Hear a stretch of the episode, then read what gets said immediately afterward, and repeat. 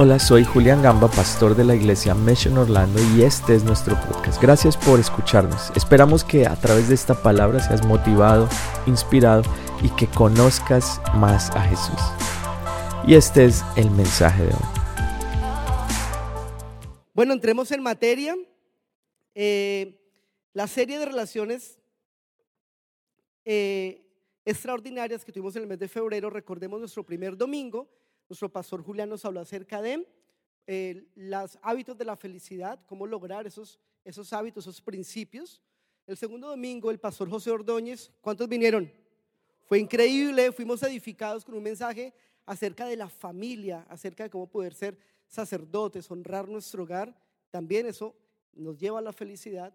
Y la semana pasada hablamos, o el pastor Julián nos habló acerca de cómo ser feliz a pesar de lo que pase pase lo que pase, y como el apóstol Pablo desde una cárcel le escribía a una iglesia estando en tribulación, en aflicción, a un enfermo encerrado, cómo poner esa mirada en Cristo y cómo ser felices pase lo que pase. Y hoy cerraremos esta serie con un tema que he titulado Más que feliz. ¿Cómo se llama? Dile al que está a tu lado, hey, soy más que feliz y habla que está al otro lado. Dile, soy más que feliz. ¿Sabías que el libro de Filipenses, que te recomiendo leerlo, es muy fácil de leer, es corto y sobre todo muy práctico? ¿Sabías que Filipenses es el libro más feliz de la Biblia? los tres capítulos que habla allí el apóstol Pablo y que escribió en medio de tribulaciones, contradictoriamente, llevan a ser el libro de todos los 66 libros de la Biblia el más feliz de todos. Si tú quieres profundizar cómo alcanzar, te animo a que lo escuches en audiolibro, leas, mires varias versiones y vas a poder encontrar tesoros que están en la palabra. Bueno, si hoy hiciéramos una encuesta, vámonos por aquí cerca al outlet, al centro comercial, a un lugar donde haya todo tipo de personas y le dijéramos a las personas esta pregunta, ¿qué te hace feliz? ¿Qué respondería la gente? Es más, Respóndele por favor al que está a tu lado, dile qué te hace feliz. Dile, a mí me hace feliz esto. A ver, contéstale. Y pregúntale al del otro lado, ¿qué te hace feliz? Bueno, yo sé que muchos contestaron acá porque estamos en la iglesia, me hace feliz Dios. ¿Cuántos dijeron Dios? La mayoría. No, el Espíritu Santo, la Biblia, el ayuno, porque aquí pues es fácil decir que nos hace feliz, ¿cierto? Es verdad. Pero si vamos a un lugar donde haya todo tipo de personas y tuviéramos un termómetro para medir la felicidad, quizás habría mucho tipo de respuestas. Puede ser feliz tener mucho dinero. Eso haría feliz a alguien. Quizás haría feliz lograr un título académico universitario. Eso puede hacer feliz a alguien. A lo mejor comprar una casa nueva. Eso haría feliz a alguien. Un carro del año, ¿cierto? Y no estoy diciendo que eso no sea importante o no sea bueno tener metas. Es bueno tener metas, logros, que te proyectes, pero muchas veces la sociedad y el concepto que hay de felicidad afuera es como soy feliz por lo que tengo, soy feliz por lo que alcanzo. Pero la Biblia nos dice que somos felices no por lo que tenemos, sino somos felices por quien tenemos, por lo que somos, por Cristo. Es más, estaba mirando últimamente tendencias y algunos jóvenes, algunas personas son felices porque el outfit le combina exacto a como dice Pinterest. Oh, soy feliz. O a lo mejor mi pinta es muy aesthetic. Oh, no, soy y, me siento feliz. Es más, otros los he visto que están muy felices porque se sienten estilo coquette. ¿Sí o no? Entonces, algunos están muy coquettes. Dile que está a tu lado, estás coquette. No, no le digas eso. Bueno, sí, dile. Estás coquette. A mí me parece, yo, pero ¿qué es eso de coquete? Y bueno, me dio fue un poco como de, como de pena, pero mucha tendencia afuera nos marca por qué estar felices.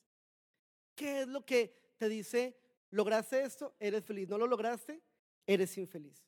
Y hoy, a la luz de la palabra en la Biblia, vamos a encontrar cómo ser más que feliz y continuamos leyendo el libro de Filipenses, pero ahora en el capítulo 2 estaremos leyendo del versículo 1 al 11 en diferentes partes del mensaje.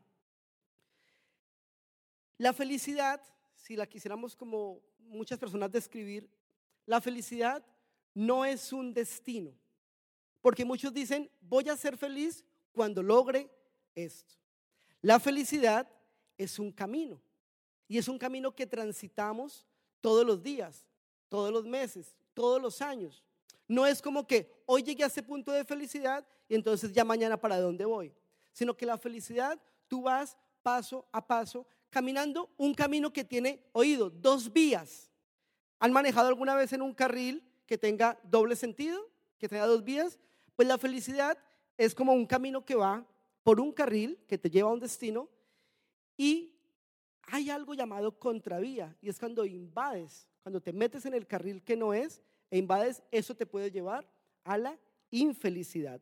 En Filipenses capítulo 2, versículo 2, miren lo que Pablo le decía a esa iglesia y hoy nos dice a nosotros, dice, hagan completo mi gozo, siendo del mismo sentir, conservando el mismo amor, unidos en espíritu y dedicados a un mismo propósito. Eso es en Filipenses 2.2. Y ahí Pablo está hablando en un solo versículo cuatro tipos de armonía, porque la felicidad es producto de una vida en armonía. Y en ese versículo vas a encontrar, dice, un mismo sentir. Lo primero es la armonía mental. Y la felicidad es producto de que en tu mente estés en armonía, estés en equilibrio, no en desorden. Lo segundo dice, conservando el mismo amor. Y el segundo tipo de armonía es la armonía emocional, de lo que está en tu corazón, en tu alma, de lo que sentimos, de lo que son como tal las emociones. Lo tercero dice, unidos en el espíritu. Y ahí habla de armonía espiritual, tu relación con Dios. ¿Cómo es esa relación entre Jesús y tú? ¿Estás creciendo a nivel espiritual? Esa armonía es importante para alcanzar felicidad. Y número cuatro, dedicados a un mismo propósito. Y esto habla de armonía direccional. ¿Hacia dónde voy? ¿Hacia cuál es el plan de Dios para mi vida? Descubrir, porque es una de las preguntas como más difíciles que nos hacemos. ¿Y cuál es mi propósito? ¿Cuál es el plan de Dios para mí? Pues en Filipenses 2.2 habla de estos cuatro tipos de armonía. Y es que la armonía como tal es lo que te puede llevar a la felicidad. Ahora, algo que puede ir en contravía de que podamos ser felices es el conflicto. Una vida en conflicto conmigo mismo, conflictos internos, ¿han experimentado eso? ¿Se han parado un día al espejo y han pensado, han tenido algún día, porque soy vivo, una crisis existencial? El conflicto interno, el conflicto externo, conflicto con los demás, puede llevarme a no sentir como tal la felicidad, a no encontrar eso que me dé como ese gozo. No es alegría que me da momentáneamente un placer o momentáneamente algo que logré o cuando es el día del pago, que para algunos el día del pago es el día más feliz de la semana. Aunque al siguiente día no haya nada, para algunos el viernes es el día más feliz y el sábado es el más infeliz porque ya no hay nada, sino el conflicto es como esa contravía que nos puede llevar a no sentirnos plenos, a no sentirnos con ese gozo. Ahora, aprenderemos hoy cómo disminuir ese conflicto y cómo poder ser más que felices. Pero tengo una noticia para ti o una advertencia. Y es que lo que hoy vas a escuchar, primero, es contracultura. O sea, no es algo que la sociedad nos esté diciendo ni las redes sociales. Es como contrario a lo que escuchamos en todo lugar. Dos, lo que hoy vas a escuchar no es algo natural. No es algo como que, wow, estoy como caminando sobre copos de algodón todos los días y voy camino a mi felicidad. No, no es algo que sale natural. Debo ser intencional en buscar la felicidad. Y número tres, que creo que es el más difícil en el que yo tuve que ser muy confrontado para estar aquí parado y poder vivir esto, y es que vamos a ser probados en esto. Vamos a ser probados en cómo trabajar en, en nuestros conflictos, tanto internos como externos y cómo ver la felicidad no como ese destino lejos, porque algunos dicen, seré feliz cuando sea el rapto. Seré feliz cuando vaya al cielo. Yo he escuchado a algunas personas que dicen, acuérdate de mí, Dios, y seré feliz. No, en la tierra hay un plan para ti, un plan de felicidad. La Biblia dice que Jesús ha venido para darnos vida y vida abundante, es decir, para ser felices aquí en la tierra. Así que vamos a ver cuatro puntos principales de cómo eh, evitar el conflicto y ser más que feliz. Número uno, nunca dejar que el orgullo me guíe. Es lo primero. Nunca dejar que, que el orgullo me guíe. Y es que el orgullo, así como la felicidad, es como un camino. El orgullo es uno de esos carriles en el cual yo puedo meterme sin darme cuenta, queriendo adelantar algo y puedo entrar en un camino de orgullo que me puede llevar a otros pecados. De hecho, el orgullo fue el primer pecado que se cometió, el primer pecado que practicó. De hecho, Satanás fue expulsado del cielo a causa del orgullo y de ahí vinieron un montón de consecuencias. Dice la palabra en Proverbios capítulo 13, verso 10. Si estás tomando nota, te animo a tomar notas de esos puntos principales de los versículos que puedas incluso profundizar en tu casa. Recuerda que el que toma notas tiene derecho a recordar. Wow, para el Twitter. El que toma notas tiene derecho a recordar. El que no toma notas dice después, ¿qué fue lo que dijo? ¿Dónde fue? ¿Está en la Biblia? ¿En qué libro? ¿En Tolimenses? No, no, no, es Filipenses. No, entonces toma notas. Bueno, los de Colombia saben que es Tolimenses. Ok, muy bien. Eh, dice Proverbios 13:10, el orgullo solo genera contiendas. ¿Qué genera? Pero, di conmigo, pero. La sabiduría está con quien oyen consejos.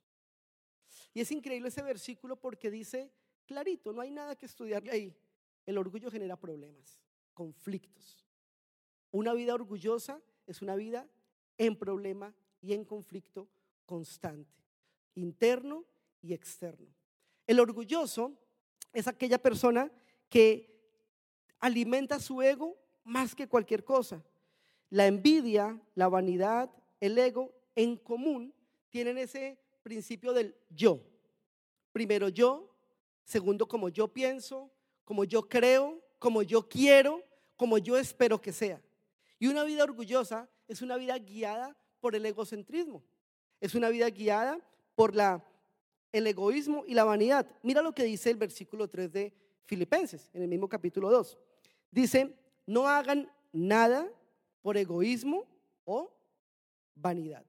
¿No hagan qué?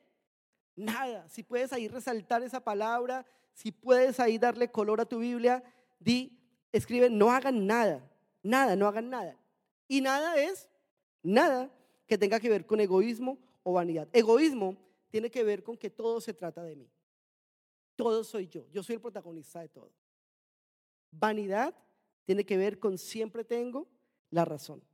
Yo siempre como que tengo, mi punto es el que vale y yo soy así porque yo nací en tal lugar, porque yo soy de tal parte de Colombia, de Venezuela. Es que así somos allá y, y solo digo yo. ¿Saben? Hablando de orgullosos, les quiero contar una historia de la vida real. Es una triste historia. Eh, hace unos años, en California, estaba con mi esposa y con mis hijos camino a un grupo Go para mi hija. Ella tenía un grupo Go de, de jovencitos. Íbamos para allá, teníamos un carro mecánico. ¿Alguien ha manejado carro mecánico? ¿Sincrónico? ¿Cómo le dice? Bueno, mecánico. Y íbamos camino para ese lugar. No sabíamos dónde era, era como la primera vez que íbamos. Veníamos de un destino largo. Íbamos camino para ese lugar y la gasolina, el testigo de la gasolina me avisó que era momento de ponerle gasolina al carro. Sin embargo, este pechito, orgulloso, pensó, y saqué toda la física, la matemática, tantas millas, la autonomía por galón, me da para ir, volver. Yo, mejor dicho, yo pensé que iba a alcanzar hasta, hasta Los Ángeles y volver con ese poquito de gasolina. Y pasamos por frente de una estación de combustible así.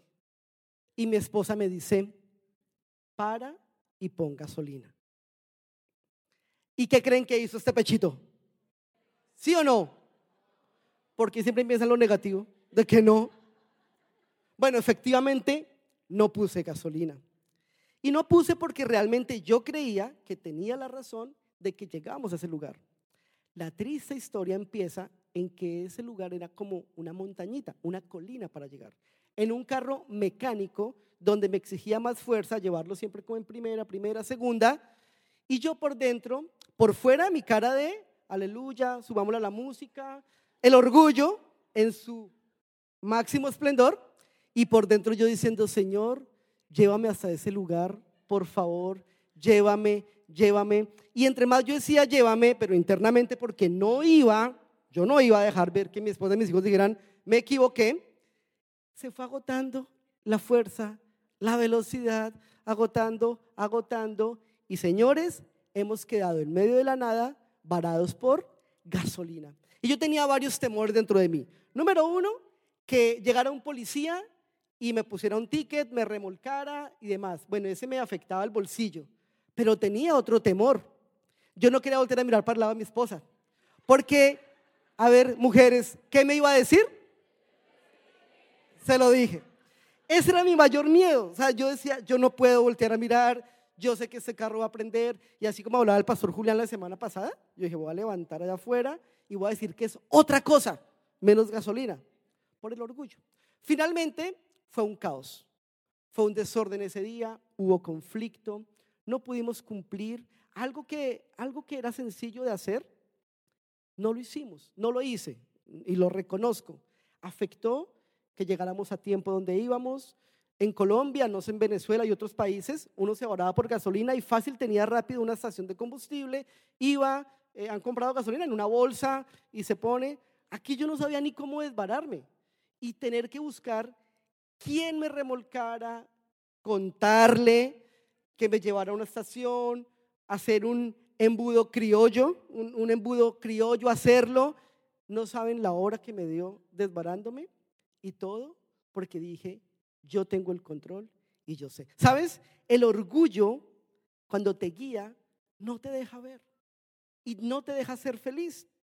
Santiago capítulo 3, verso 16 dice así, donde hay envidias y ambiciones egoístas, también habrá desorden y toda clase de maldad. Cuando yo leía este versículo en esa versión dije, wow, donde hay envidia y ambiciones egoístas, o sea, orgullo.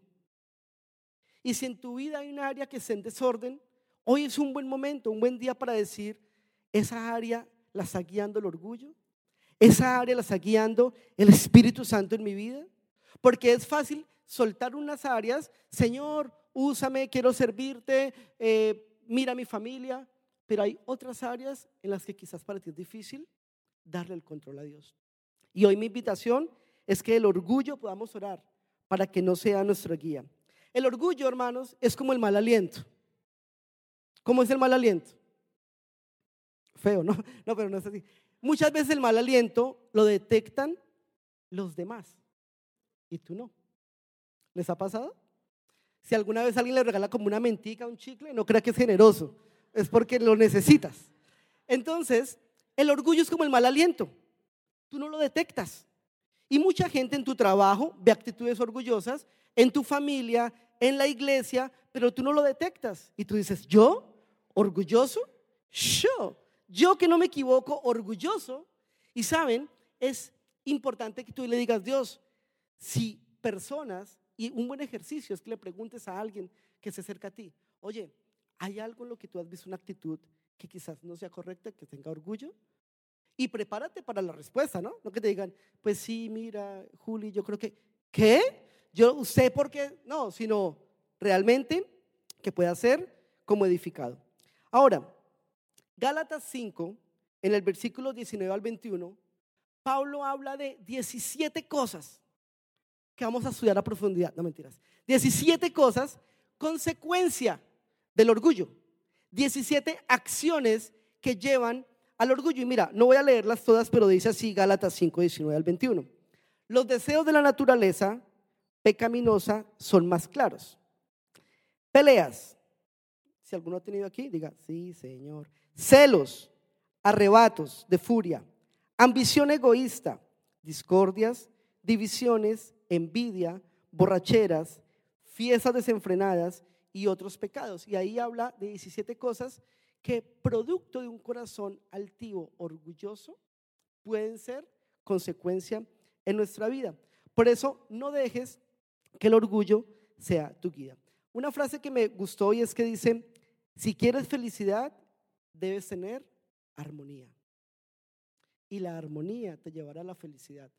Por eso les hablaba previo esos cuatro tipos de armonía. Mental, emocional, espiritual y relacional. Si eso se empieza a equilibrar en tu vida, y no es que tengas que estar hoy así con todas al 100, pero si trabajas en, en esas áreas, ¿sabes qué va a ocurrir? Tu vida va a empezar a ser menos guiada por el orgullo y más guiada por el Espíritu Santo. Amén. Mm, dile a que está a tu lado, no dejes que el orgullo te guíe. Muy bien, segundo, segundo punto principal que te puede llevar a ser más feliz. Debo ser humilde o tropezaré. Y por eso dice que esa armonía te lleva a la humildad. Y creo que la humildad es el camino contrario al orgullo. Es ese carril que tú conduces tu carro por la vía que es sin violentar ninguna señal y no invades ese carril del orgullo y te puede llevar a ese, a ese paso a paso, a ese destino que es ser feliz. Porque piensa, la felicidad, y como lo dije al comienzo, no es lo que tienes. La felicidad es quién está en tu corazón. Pero eso lo logras y lo descubres con un corazón humilde. ¿Sabe? Si yo no soy humilde, mis relaciones se pueden deteriorar. La humildad es ese paso de, para algunos, y les dije que era contracultura, como de humillación, como de sentirme menos, como de sentirme débil. Pero no se trata de eso, todo lo contrario. Mira, la humildad te lleva a la armonía y la armonía a la felicidad. Miremos Filipenses en el capítulo 2, versículo 3, el mismo capítulo 2, verso 3 dice así, más bien, ¿con qué? Con humildad, consideren a los demás como superiores a ustedes mismos. Más bien, con humildad. Y fue lo que Jesús en la tierra nos enseñó. Él fue humilde y nunca se consideró más que alguien, sino al contrario. Él se sometía a toda autoridad. Incluso siendo hijo de Dios, su camino a la humildad lo llevó hasta una cruz. Entonces, importante que podamos considerarnos no superiores, sino al contrario. ¿Cómo puedo ser humilde para esa persona? Y quiero que hoy podamos conocer el concepto eh, real de humildad, porque hay un concepto equivocado. ¿Sabes qué nos dice afuera la sociedad? Que la humildad es como decir, yo no soy bueno, yo no soy valioso, yo no tengo habilidades, talentos, nací en la familia equivocada, ¿qué hago aquí? Pero yo, un inmigrante, ¿qué hago en este país? No logro ni sobrevivir. Y creo que el concepto de humildad es como, no, pues yo, yo no soy bueno, yo no sirvo para nada. Pero es todo lo contrario. Eso es falsa humildad. Eso es como sentirme víctima, sentirme que alguien me está debiendo algo. Eso es falsa humildad. Ser autocompasivo es falta humildad, falsa humildad. Pero mira lo que sí es humildad. Humildad no es pensar menos de mí mismo. Humildad no es pensar menos de mí mismo. Humildad es pensar menos en mí mismo. ¿Se dan cuenta cómo una palabra puede cambiar todo? No es que tú pienses menos de ti, sino menos en ti y más en los demás. Eso es humildad. La humildad no es que te derribes con tus palabras, te autocondenes, te autodestruyas, sino que la humildad, una característica, es que construye a otros. La humildad edifica a otros. La humildad añade valor. Añade valor a tu familia, a las personas. Eso es un corazón humilde. Así que te dije, íbamos a ser probados. ¿Qué tal si esta semana trabajamos en reconocer en qué estoy siendo orgulloso, pero también cómo, en qué puedo ser más humilde? Amén. Dice que la humildad no se trata de negar mis fortalezas. No es como que tú las niegues. No, pues quiero ser como bajo perfil, quiero ser como, eh, no como chicanear. Entonces, no, yo soy como, no, yo como un cero a la izquierda. No, la humildad no se trata de negar tus fortalezas, sino de ser honesto sobre tus debilidades. Y esto me dejó pensando, porque a veces pensamos que ser fuerte es como sobreponer el valor que tenemos por encima de las personas. Entonces yo soy, soy, soy. Y eso es lo que habla el ego y el orgullo. Pero la humildad no es que tú digas, mm, no soy fuerte, no, al contrario, ser honesto. Y cuando eres honesto, aún con tus fortalezas, pero con, tus debilidades y delante de Dios, tú vas donde el Señor, buscas ayuda, aún te haces vulnerable. Y no solo delante de Dios, porque en el lugar secreto pues estás tú y Dios, pero aún cuando pides ayuda, aún cuando quizás alguien necesite corregir en ti algo, una actitud, lo que sea, la humildad es poder dar ese paso de decir, ok, ok, voy a intentar. Señor, lo voy a hacer. Pero es ser honesto y ser vulnerable. La Biblia nos enseña en Santiago capítulo 4, verso 6. Por eso les decía que tomaran nota porque hay varios versículos que van a sustentar este mensaje. Y dice en nueva versión internacional lo siguiente. Dios se opone a quién? Ahí está. Dios se opone a los orgullosos. Pero, digo conmigo otra vez, pero, pero da gracia a los humildes. Si puedes memorizarte este versículo tan sencillo, tan corto, Dios se opone. Algunas personas dicen, Julián, pero Dios es amor. Y claro, Dios es amor y es amor al cien. Es un amor que sacrificó a su Hijo por nosotros. Pero Dios será que se opone a algo? Sí. Escuché a un predicador decir, Dios odia algo. yo, uy Dios, ¿puedo odiar algo? Sí, el orgullo. Dice la palabra que al orgulloso Dios lo ve de dónde? De lejos. Lo resiste, lo resiste. Y Dios se opone al orgulloso, pero le da gracia al humilde. Mira el camino. Dos carriles. La humildad y la contravía es el orgullo. ¿Cuál vas a tomar? ¿Cuál vas a invadir? Ve por tu carril de la humildad y va a haber gracia. ¿Y qué significa tener gracia? ¿Sabes? La Biblia, oído este dato súper chévere, después de la, de la generosidad, o sea, después del área financiera, porque el área financiera y el área de la generosidad es el área que más tiene promesas en la Biblia. ¿Sabían eso? Es lo que más promete en la Biblia, incluso por encima de la fe, de la salvación. Pero después del área financiera, el área donde más hay promesas para un ser humano es la humildad. Yo no sabía esto. Y encontré que la humildad tiene algunos, la gracia, la humildad tiene algunos beneficios, como la presencia de Dios está con el humilde, el poder de Dios está con el humilde, la paz de Dios, la prosperidad que proviene de Dios, el éxito que todos buscamos y perseguimos, incluso la honra, el honor.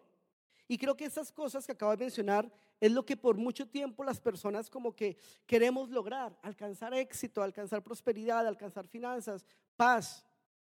Pero el camino para lograr eso es un camino sencillo, el camino de la humildad. Dile que está a tu lado, el camino de la humildad te llevará a la bendición. Muy bien. Tercero, ¿están aprendiendo?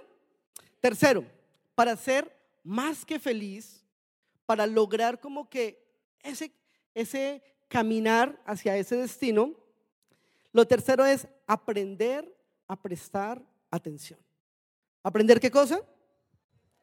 Aprender a prestar atención. Vivimos en un mundo con déficit de atención. Hoy en día es muy fácil que un pediatra, un maestro, un psicólogo rápidamente diagnostique un niño con qué? Con déficit, de atención. Fácilmente los niños están dispersos, incluso los adultos, porque estamos en una época estamos en un momento de nuestras vidas donde se nos está enseñando a poner cada vez menos atención al entorno, a las personas, a lo que pasa al estar aquí, en el aquí y el ahora, y más a un mundo de tecnología. Más, es más, le ponemos más atención hoy en día a una pantalla que a una persona.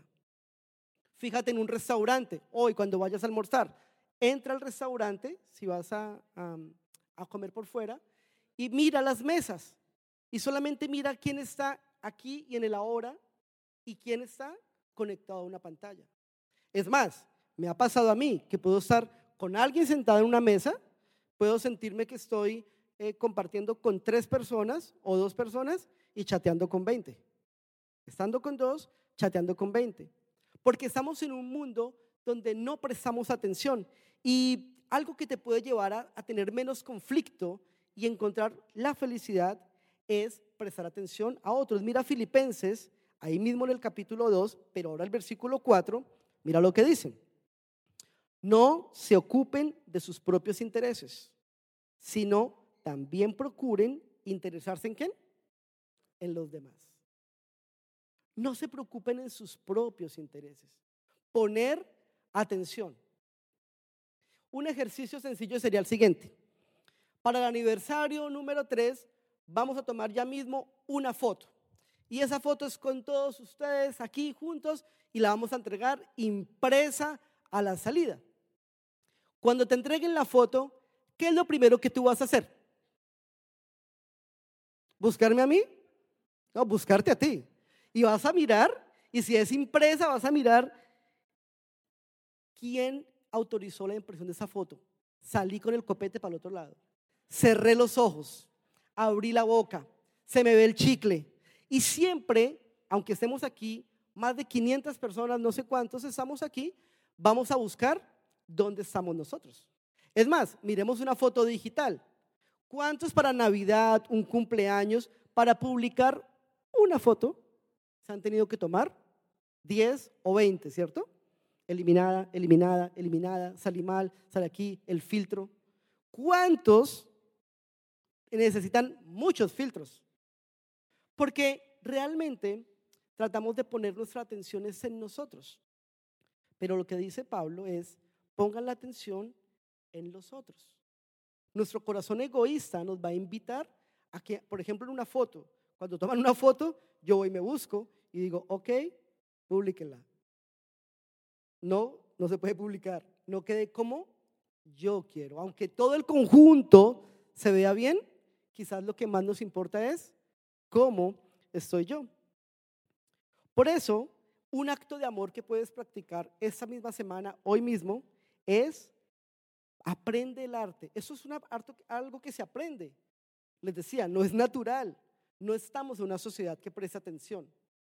Cada vez, eh, cuando pasamos publicaciones en Instagram, Facebook, TikTok, no sé, cada vez la capacidad de prestar atención está más limitada. ¿Qué tal si practicamos y aprendemos el arte de prestar atención con los que estamos, en el aquí, en el ahora, en el almuerzo, en la conversación, en mirar a los ojos? No es algo natural. En un mundo tan agitado, ¿cuántos, a ver, cuántos después de la pandemia aprendimos que mientras uno está en Zoom, puede hacer otra cosa, ¿no? Entonces, hágale tranquilo, ponga la oración que yo voy doblando la ropa. Yo me meto al grupo Go, pero yo voy lavando la losa. ¿Les ha pasado solo a mí? Porque, por ejemplo, cuando yo lidero un grupo Go virtual, yo tengo mi cámara siempre abierta y uno comienza a batallar. Prendan la cámara, prendan la cámara. Y pues estamos de pronto ocupados. No es porque no nos quieran ver con la cámara, es que muchos están en ese momento haciendo el mercado. Ah, pero estoy con el grupo Go. Otros están quizás aspirando la casa, pero están en el grupo Go. ¿Sabes? El prestar atención en el aquí, en el ahora, en pequeñas cosas, va a llevarte a estar más enfocado. Y si estás enfocado, vas en tu carril, ¿sabes para dónde vas? A ser más que feliz. Así que te invito a que le pongas cuidado y prestes atención. Algo que, que me impactó cuando lo estaba estudiando es que a veces le prestamos atención a lo que nos interesa no más. Entonces, yo quiero que mi hijo sea beisbolista. porque es que mi abuelito le gustaba el béisbol, a mí me gusta el béisbol y él tiene que ser béisbolista. Tiene que ser jugador de fútbol. Tiene que ser abogado, ingeniero, contador. Y quizás fuimos criados así, ¿cierto? Usted tiene que estudiar algo y lo que a uno los papás le decían. Pero hoy en día, nuestros hijos con tantos talentos, habilidades, padres, podemos interesarnos en lo que le interesa a nuestro hijo. No lo que me interesa a mí, que le interese a él porque tengo un beneficio, sino qué le interesa. Su conversación, en lo que está viviendo.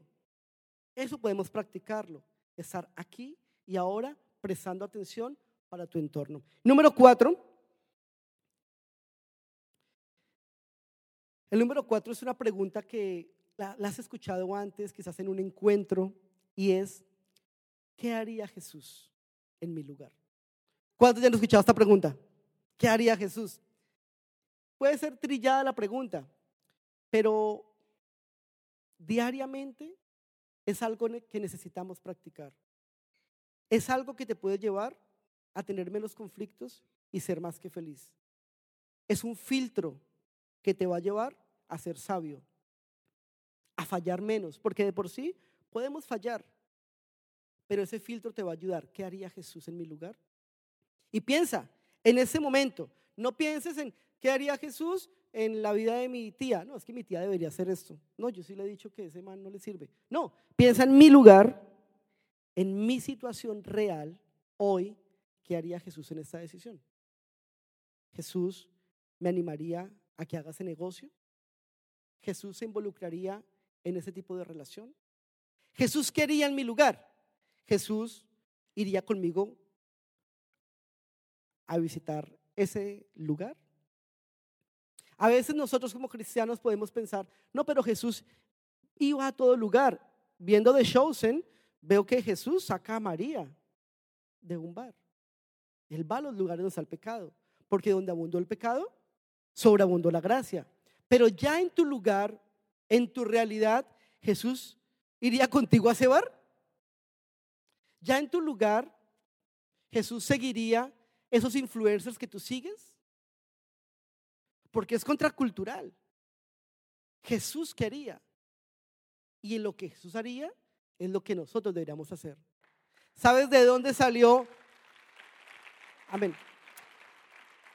¿Sabes por qué salió el término cristiano? ¿Por qué nos llamamos cristianos?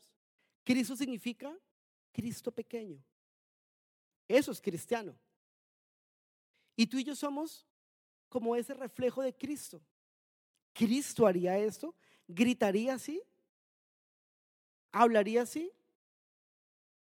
Hablando de felicidad, les voy a contar una historia.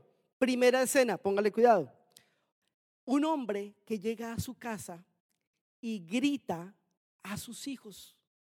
Los grita horrible, los maltrata, terrible. Cristiano, ¿no? Y se va para Cocoa. Es de Orlando ese hombre. Se va para Cocoa. Y se pone un traje de buceo y se va allá a la profundidad del mar y empieza a darle comidita a los pescaditos. Y les da comida, comida, comida y sonríe y se toma una selfie. Es feliz. Listo. Segunda cena. Ese mismo hombre llega a su trabajo, a la oficina, y empieza a gritar con sus compañeros, le pide un favor y no lo hace, le pega el teléfono al computador, se amarga, dice palabras que no debe decir y, mejor dicho, terrible. Pero no agarra para Cocoa, agarra para Daytona. agarra para Daytona, otro lado. Se pone en traje de buceo, va al fondo y empieza ya a darle comidita a los pescaditos y se siente tan en paz y sonríe y un selfie. Tercera escena. Ese mismo hombre llega a un restaurante y empieza a gritar, a mandar, a pedir, a exigir, a decir. Se comporta muy mal y luego se va para otra playa, ¿para cuál? Para Tampa, eso, Tampa. Se va a Tampa y allá reflexiona, le da comidita a los peces, se va al fondo allá, le da comida a los peces y se siente feliz. ¿Y qué se toma? Un selfie, muy bien. Título de la película. En el fondo, el hombre es feliz. Y saben, algunos, eso era para que se rieran. Ok. En el fondo, el hombre es feliz. Y algunos son así. Jesús, tú sabes que en el fondo yo soy feliz. Algunos son felices el domingo a las 11 de la mañana, 11 y 30 acá. Pero y el resto de días, dándole pescaditos en el fondo del mar, Señor, tú me conoces mi corazón. Grito, peleo, me amargo, pero tú conoces mi corazón. ¿Sabes? ¿Qué haría Jesús? Pregúntate. ¿Qué haría Jesús en mi lugar? ¿Tiraría así la tapa de la olla? ¿Los platos? ¿Qué haría Jesús? Y por la vida no podemos actuar como exigiendo cosas. No puedes exigir nada como siendo una víctima de algo que alguien te debe. Busca la manera de poder servir. Haz lo correcto incluso cuando duela. Eso es humildad. Duele, con dolor hazlo. Que duela, pero haz lo correcto. Esa es la forma en, que la actuaría, en la que actuaría Jesús. Y para finalizar, quiero dejarte este versículo que me impactó muchísimo. Son dos versículos realmente. En Filipenses capítulo 2, verso 8 dice, como hombre se humilló a sí mismo y obedeció a Dios hasta la muerte. Murió clavado en una cruz. Y ese fue el ejemplo de Jesús. Él se humilló a sí mismo. Él no exigió nada ni vino aquí a pedir nada y obedeció hasta la muerte. Por amor a ti y por amor a mí. Por sanar tu corazón y sanar mi corazón. Y Ezequiel capítulo 36, verso 26, es una palabra que por muchos años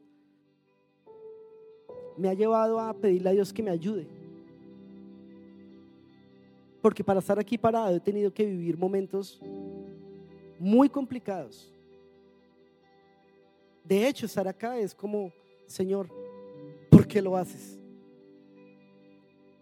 ¿Por qué lo haces con tantas fallas? Pero Ezequiel 36, 26 me da una promesa que quiero regalar contigo hoy y dice, les daré un corazón nuevo y pondré un espíritu nuevo dentro de ustedes. Les quitaré ese terco corazón de piedra y les daré un corazón tierno y receptivo. Otra versión dice que Él pondría un corazón de carne sobre nosotros. Y yo sé que quizás hoy tú estás diciendo aquí, lo que están hablando no es el corazón que yo quizás tengo, un corazón humilde, un corazón que haga las cosas bien, al contrario. Quizás llegaste cansado y acá, afligido. Quizás llegaste en un momento de crisis. Y como dice aquí Ezequiel, con un corazón de piedra, terco. ¿Cuántos son tercos? No levante la mano, tranquilos. Pero yo muchas veces he sido muy terco, con un corazón muy duro. Pero lo hermoso de la misericordia de Dios es que te da la oportunidad y hoy te dice, ven, hagamos un negocio. A Dios le gustan los negocios. Un negocio en el que tú siempre vas a ganar. Y Él va a ganar. Y Él te dice hoy, hagamos un intercambio. El milagro del intercambio. Dame tu corazón. Dame ese corazón roto, destruido, orgulloso, altivo, herido. Dame ese corazón. Tener relaciones extraordinarias es posible con un corazón sano. ¿Qué tal si nos ponemos en pie? Y con esa promesa de Ezequiel 36, 26, le pedimos a Dios un corazón de carne. Será tus ojos y allí donde estás pon tu mano en tu corazón y dile, Señor, hoy vengo delante de ti, Señor, como soy, con lo que tengo, Señor. No aparentando nada, no disimulando nada, no queriendo ser más que nada ni que nadie, sino vengo a ti como tu hijo, Señor, con un corazón que te necesita. Reconozco, Señor, que aunque he prometido muchas veces, aunque he intentado y me he comprometido, he vuelto a fallar. Pero hoy, Señor, me acerco a ti. Es para decirte, mira mi corazón, Señor. Mira mi corazón confundido. No sé qué decisión tomar en esta área, en mi matrimonio, en mis emociones, en esta relación, en este trabajo. Mira mi corazón, Señor, terco, muchas veces duro. Mira mi corazón, Señor, a veces en contravía a tu palabra. Pero hoy te pedimos, Dios, toma mi corazón. Y quiero que hoy puedas decirle al Señor, toma mi corazón y extiende tus manos como entregando algo, pero al tiempo recibiendo algo, como en señal de que tú entregas un corazón, pero recibes también ese corazón nuevo y dile, Señor, hoy renuncio al orgullo,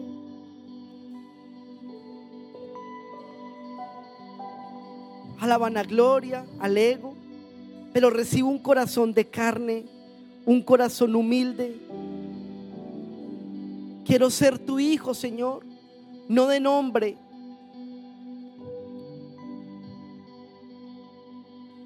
Y el Señor hoy, en un acto de amor, te recibe ese corazón y te dice, te entrego un corazón nuevo, hijo. Un corazón sensible, vulnerable, un corazón que aún puede pasar por momentos difíciles, pero que Jesús te dice, es un corazón conforme al mío. Es un corazón que en medio de las heridas es un corazón que va a sanar a otros, que va a amar. Un corazón humilde, no un corazón de piedra.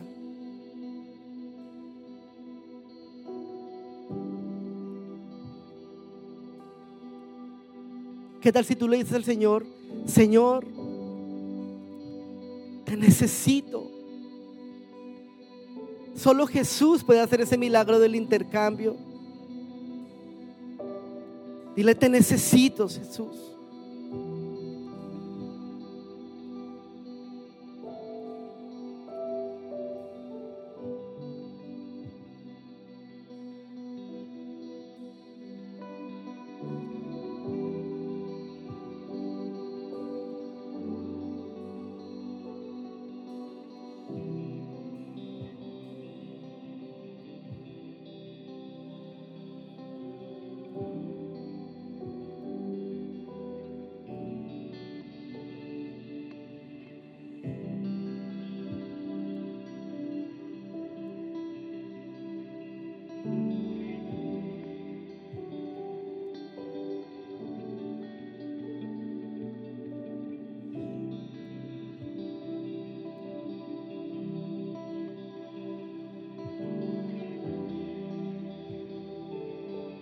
Siente como ese intercambio.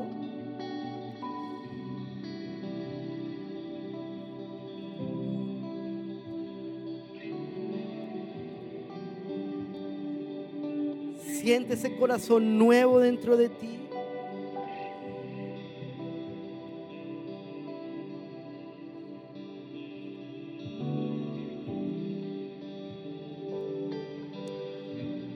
Señor, gracias por ese corazón nuevo. Y hoy quiero hacer una oración. Si quizás hoy tú vienes por primera vez a este lugar o estás regresando a los caminos con Dios, quizás te habías alejado o quizás tu corazón estaba pasando, no te has alejado, pero tu corazón estaba pasando por confusión, depresión, ansiedad tus emociones estaban quizás inestables. Hoy quiero hacer una oración por ti. Quisiera invitar a toda la iglesia y a los que hoy vienen por primera vez para que hagan esta oración. Dile, Señor Jesús, En esta hora te doy gracias por tu palabra en mi vida.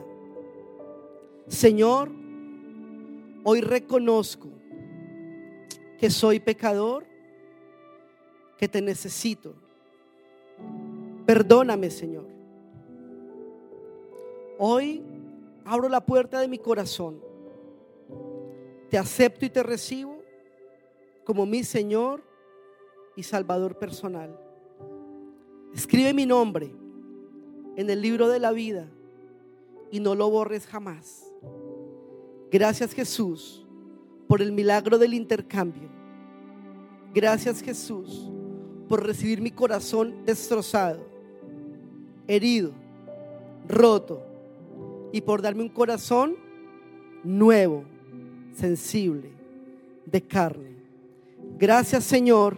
Y hoy Señor declaro que soy más que feliz en el nombre de Jesús.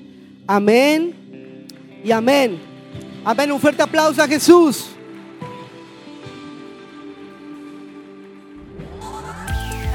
Gracias por escucharnos. Esperamos que este mensaje haya sido de gran bendición para ti. Te invito a que te suscribas y lo compartas con tus amigos. Para más contenido en nuestra iglesia visita missionorlando.com. Que Dios te bendiga.